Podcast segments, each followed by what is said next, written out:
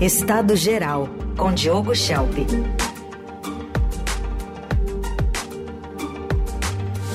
Mais análise política aqui no Eldorado. Diogo, tudo bem? Bom dia.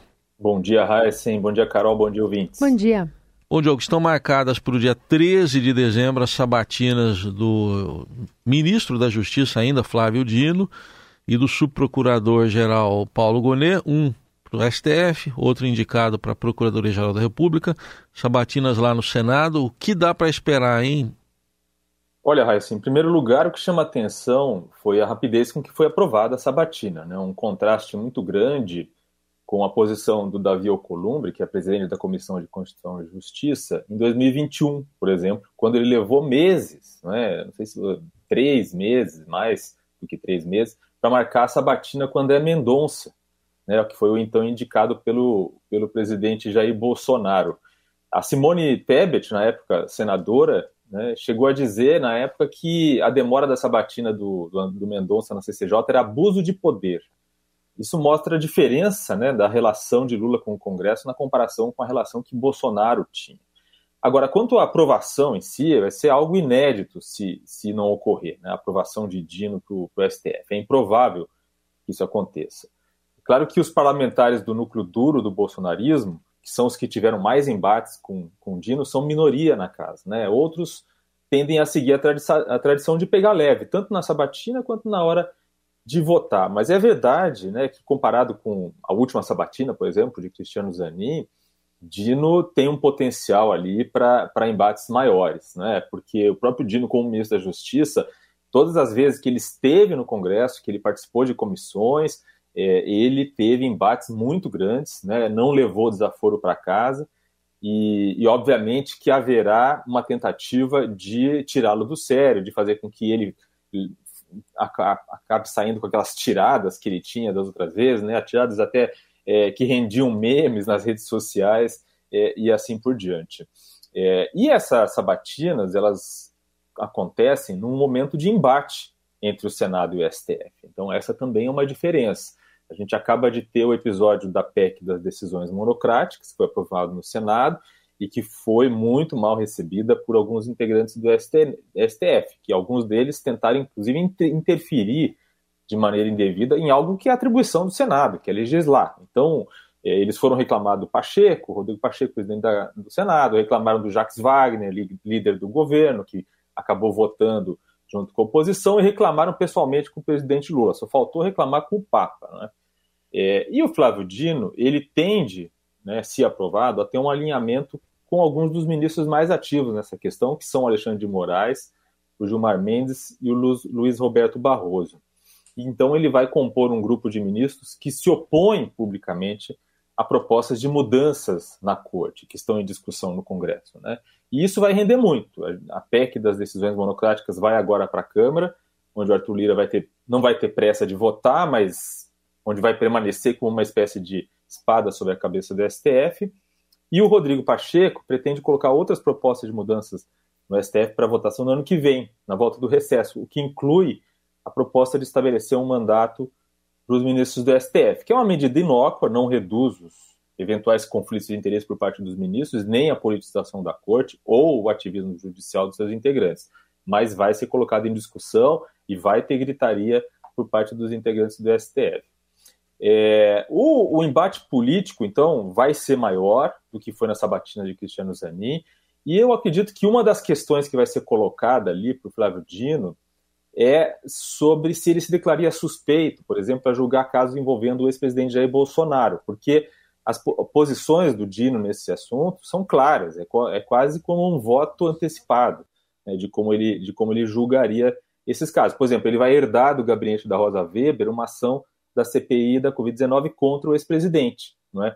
Então, certamente ele vai ser questionado como isso, como foi questionado o Zanin na sabatina dele, principalmente pelo senador Sérgio Moro, se ele se declararia, declararia suspeito em julgamentos relacionados à Operação Lava Jato ou a Lula, já que ele foi advogado do Lula. Né? Então, é, eu acho que, com certeza, deve ser uma sabatina mais quente do que foi a sabatina do Cristiano Zanin, mas dificilmente ele não será aprovado. E, e só para concluir aqui, em relação ao Paulo Gonet, uma, mais uma brincadeira, viu, Raíssa Carol? Porque me chama a atenção o temudo né, no sobrenome do Gonet, que já é uma coisa que já existiu, né? O Rodrigo Janot, né?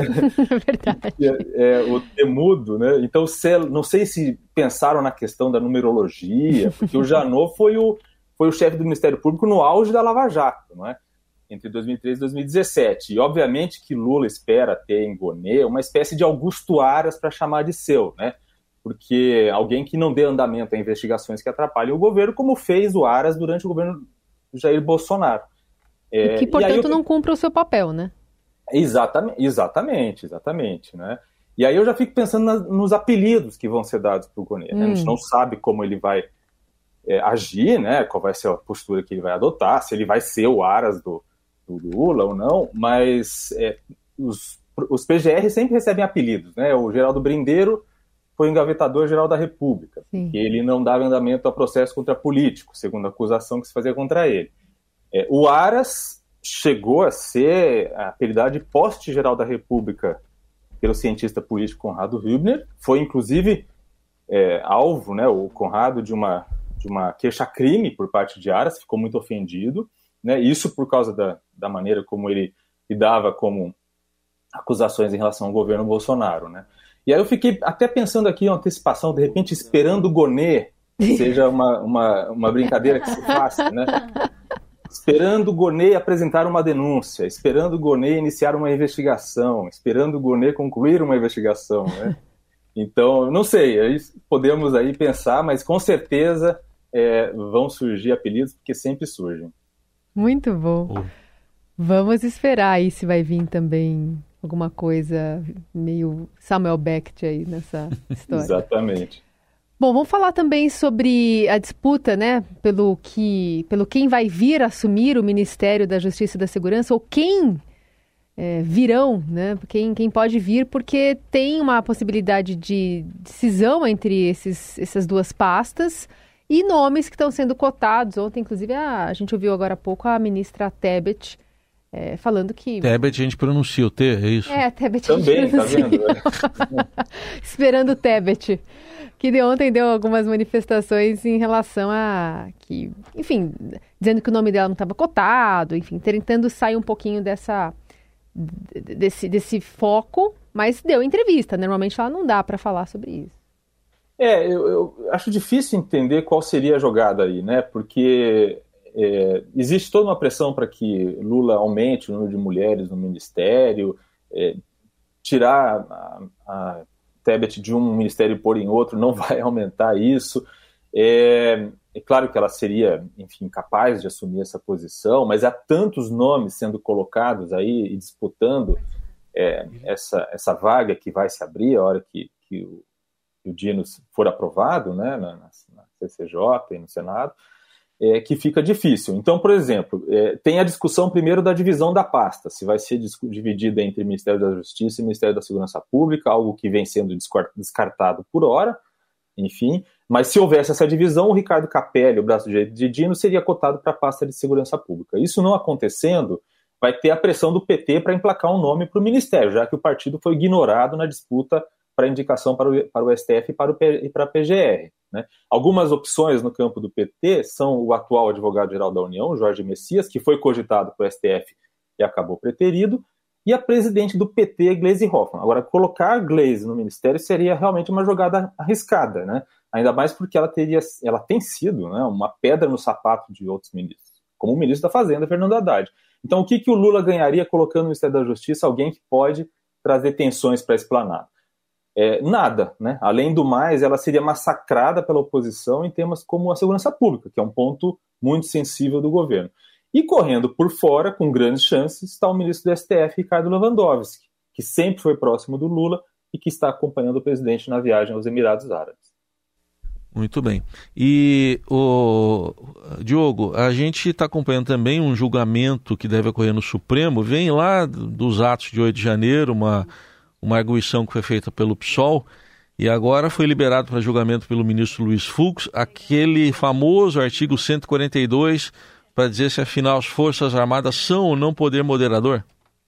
É, eu acho que é um, é um tema para a gente ficar atento, Raíssen, acho que vale a pena. Ele liberou, né, essa notícia saiu ontem, ele liberou, é, então, para julgamento no plenário, antecipando, né, reduzindo o rito para o julgamento de uma ação de descumprimento de preceito fundamental, é, que é justamente o que foi apresentada pelo PSOL, que pretende que a corte dê uma interpretação adequada para o artigo 142 da Constituição, não é? Aquele artigo que foi usado pelo bolsonarismo para dizer que as Forças Armadas teriam uma espécie de poder moderador, e esse poder moderador, obviamente, se, de, se referia claramente a uma interferência no judiciário, mais do que até no legislativo. É, isso significa que a, a, pauta tem que ser julgada no plenário em 15 dias, é, depois de alguns trâmites aí que precisam acontecer, então é provável que aconteça logo. E é um tema muito importante, a Constituição não fala nada de poder moderador, diz que as Forças Armadas se destinam à defesa da pátria, à garantia dos poderes constitucionais e, a, e da lei e da ordem. Né? É, não fala em poder moderador, poder moderador foi algo que o imperador teve né, é, lá atrás, e, e, e isso não, não existe em relação às Forças Armadas. E eu recentemente fiz uma entrevista com uma especialista em controle civil é, dos militares, que disse que todas as democracias liberais avançaram depois que fizeram o controle civil dos militares. Isso significa que é deixar os militares a cargo daquilo que eles têm que fazer, a atribuição de defesa, é, principalmente defesa externa. Então, é, eu acho que o resultado desse julgamento é bastante claro, mas obviamente vai ressuscitar aquela discussão toda que a gente viu no ano passado. Muito bem, mais um assunto para a gente acompanhar, certamente vamos voltar a ele. E lembrando que a coluna Estado Geral do Diogo Schelp você pode conferir ao vivo, segundas, quartas e sextas, mas também formato de podcast lá no radioeldorado.com.br, também na, no estadão.com.br e ainda só procurá-lo nas plataformas de áudio por Estado Geral com Diogo Schelp. Obrigado, até sexta, Diogo. Até sexta.